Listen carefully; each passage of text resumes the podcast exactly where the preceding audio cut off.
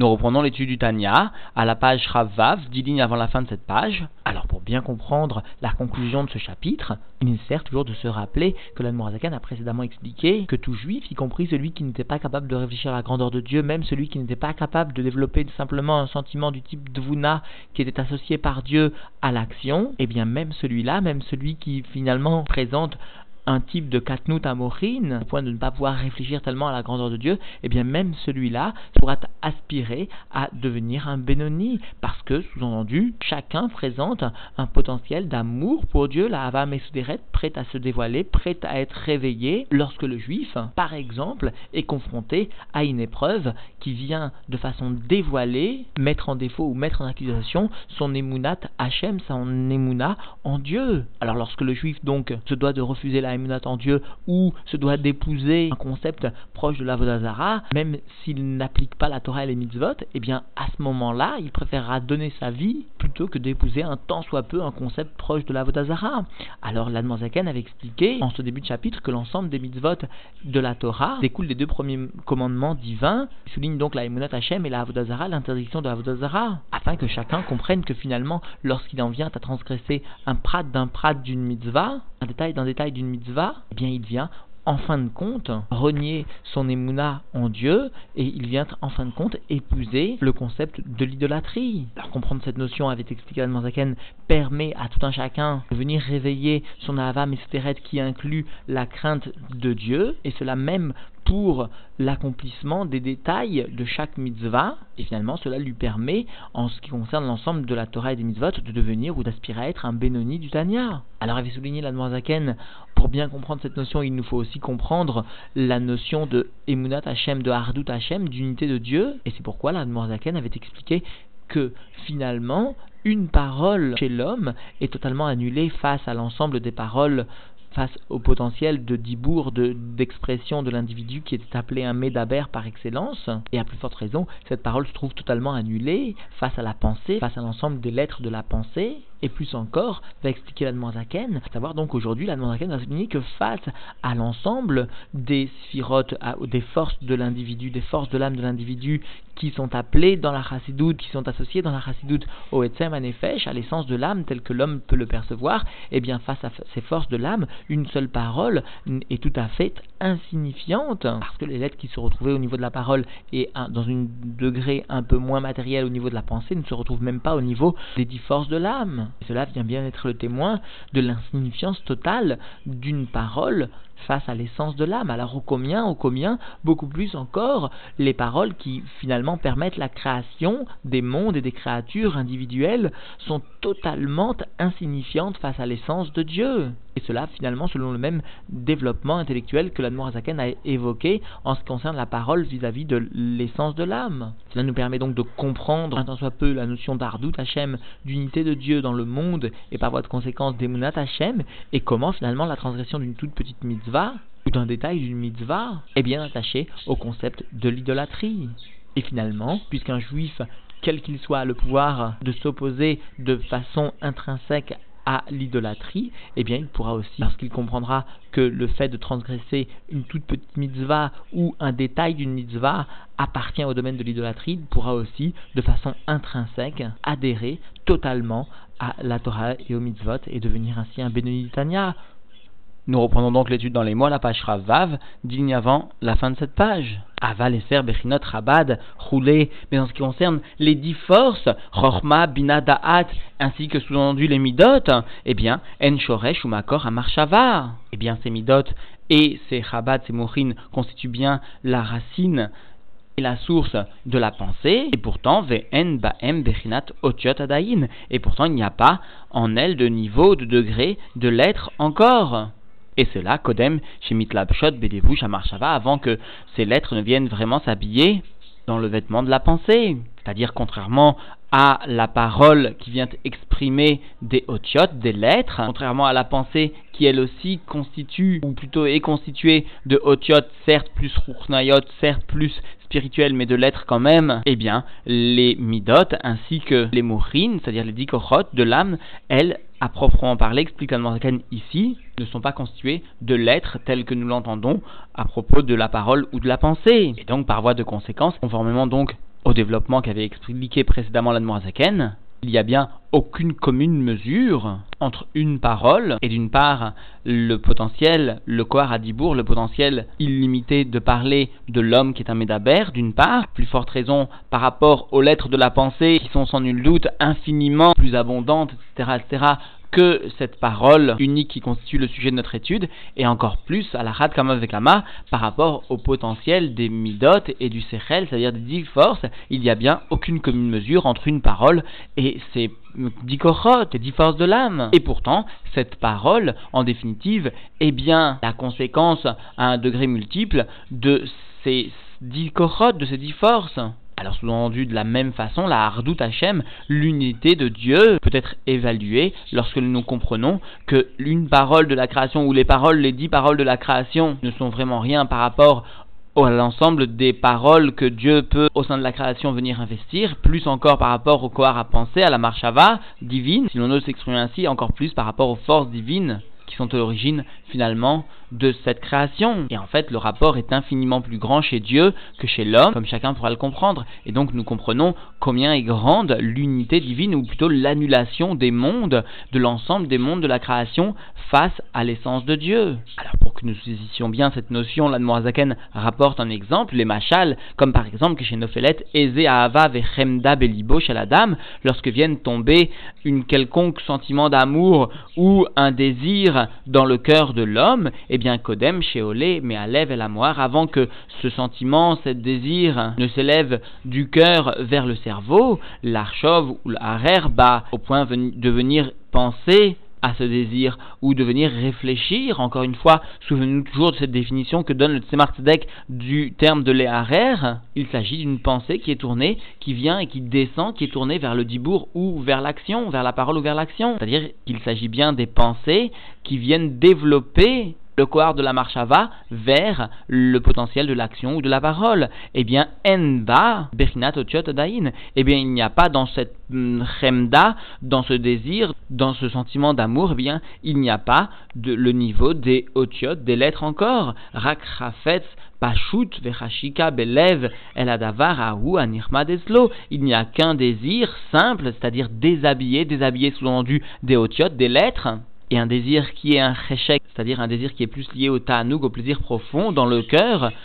en ce qui concerne donc le sujet vers lequel l'individu se trouve attiré. Alors, Vekol Sheken et à plus forte raison, Kodem Shenaflat Ahavat Chemda Belibo, Léoto Davar a plus forte raison encore, avant que ne vienne tomber ce désir et cette aspiration dans son cœur pour ce sujet-là, eh bien, Rakiot Bekoar Chormato Vesirlo Veiliato, lorsque encore et seulement sous-entendu se trouve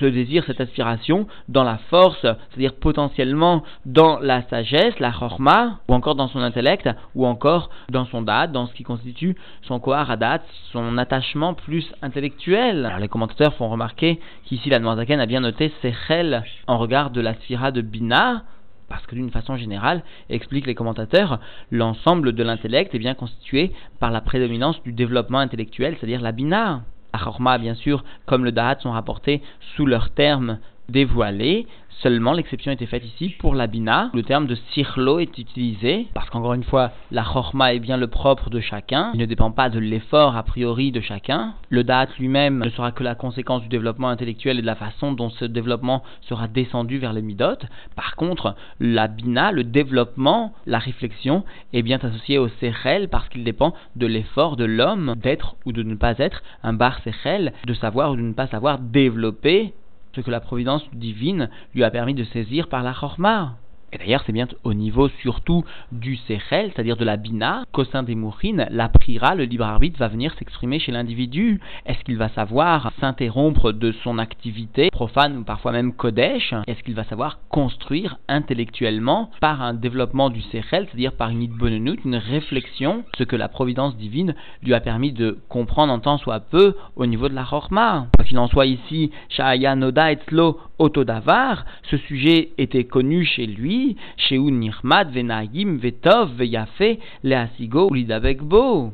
Eh bien, il savait, il connaissait que ce sujet était désirable chez lui, était agréable et bon et beau à être saisi intellectuellement jusqu'au point de s'y attacher. Kegon, comme par exemple l'île mode Ezochorma, le fait d'étudier une quelconque sagesse, Olerol Ezemahal rêve ou encore de euh, goûter, de manger une quelconque nourriture douce, agréable, et eh bien lorsque la chemda, lorsque le désir, l'aspiration pour ce sujet intellectuel ou cette nourriture, eh bien lorsqu'ils ne sont pas encore présentés sous une forme de sentiment, seulement lorsqu'ils sont à un niveau d'intellect, lorsque l'individu ne va se dire que le bien, que la douceur intellectuellement de cette chose, alors il est sous-entendu évident qu'il n'y a pas à ce niveau-là de la perception intellectuelle, soit de cette sagesse, soit de cette nourriture, il n'y a pas encore dans le niveau intellectuel de formation de l'être. seulement après que est tombé cette aspiration et ce désir dans son cœur, avec le potentiel ou l'expression donc de sa sagesse et de son développement intellectuel ainsi que de sa connaissance, et après cela est revenu et est monté cette chemda, c'est-à-dire cette aspiration, eh bien, cette aspiration est remontée mais lève les moires du cœur vers le cerveau, l'archov ou la rerba, afin que l'individu vienne y penser, vienne y réfléchir, au point que cela se traduise sous-entendu dans les levushim, er leotsit avato bemikoar et la c'est-à-dire comment sortir ce désir, cette aspiration d'un niveau de potentiel à un niveau de concret, Leasig, Amahal, Olemidat, Achorma, Bepoel. Comment donc saisir concrètement la nourriture ou comment encore arriver à l'étude de cette sagesse concrètement? Alors, à Rebekan, voici que ici, tout entendu, lorsque justement il vient à traduire dans un premier temps du cerveau jusqu'au cœur pour que cela se traduise au niveau des levushim, au niveau des vêtements, eh bien, noldu, bechinat, otiot, bemoro vont venir naître des lettres au niveau de son cerveau, chez en otiot, kelashon am, ve'am. Et ces lettres, donc, sont bien des lettres comme les langages de chacun des peuples. Et chacun des peuples viennent bien à Medaberim ou Marim Bahem, viennent bien parler et réfléchir d'une façon que cette réflexion va t'amener au lévouche de la parole ou au lévouche de l'action, eh bien, par ces lettres, Kol Olam, à propos de tous les sujets du monde. Alors par voie de conséquence, nous pouvons comprendre au combien il n'y a bien aucune commune mesure entre une seule parole et l'ensemble finalement des dix korotes, des dix forces constituent ensemble le sechel et les midot, qui peuvent être associés par certains commentateurs, par certains rébéim, à le Hatzmut Anefesh, à ce qui constitue l'essence de l'âme telle que nous, nous pouvons l'apercevoir. Non pas telle qu'elle est d'un point de vue véritable, mais telle qu'elle est perçue par l'individu. Alors nous comprenons bien qu'il n'existe aucune commune mesure entre la parole ou une parole et l'essence de l'âme, et à la Khat Kama Vekama encore plus, à plus forte raison, il n'existe aucune commune mesure entre la création qui n'est mal que de quelques paroles divines et l'essence divine. Et pourtant, sous-entendu, l'ensemble des créatures, l'ensemble des mondes ne viennent tirer leur vitalité que de ces quelques paroles de la création, et eh bien, ces créatures, cet ensemble de créatures sont totalement annulées, inexistantes, véritablement, par rapport à l'essence de Dieu. Et il nous est facile de comprendre alors comment la création ne vient créer, que Dieu nous en préserve, aucun manque, au sein de la divinité. Dieu est bien le même après la création comme il était avant la création. Il n'y a aucun chinouille, il n'y a aucun changement. Et percevoir cela un temps soit peu constitue déjà le début du service de Dieu. Alors concluons en rappelant que nous sommes le 13 Shvat, Tavshin Samer, comme l'ont fait remarquer de nombreux Meshpiim, cette année du Yovel, cette année particulière après le Yudjvat, eh bien la Nessiout du Rabbi vient prendre une dimension tout à fait particulière, tout à fait différente, parce que, encore une fois, comme l'ont rappelé tous les Mashpiim, le Yovel marque l'entrée dans un monde nouveau, dans un nouveau Olam, à proprement parler. Le Yovel, tel qu'il est expliqué dans la Gemara, constitue une Ishlemut particulière qui débouche obligatoirement sur une Amshacha, une Ashpa'a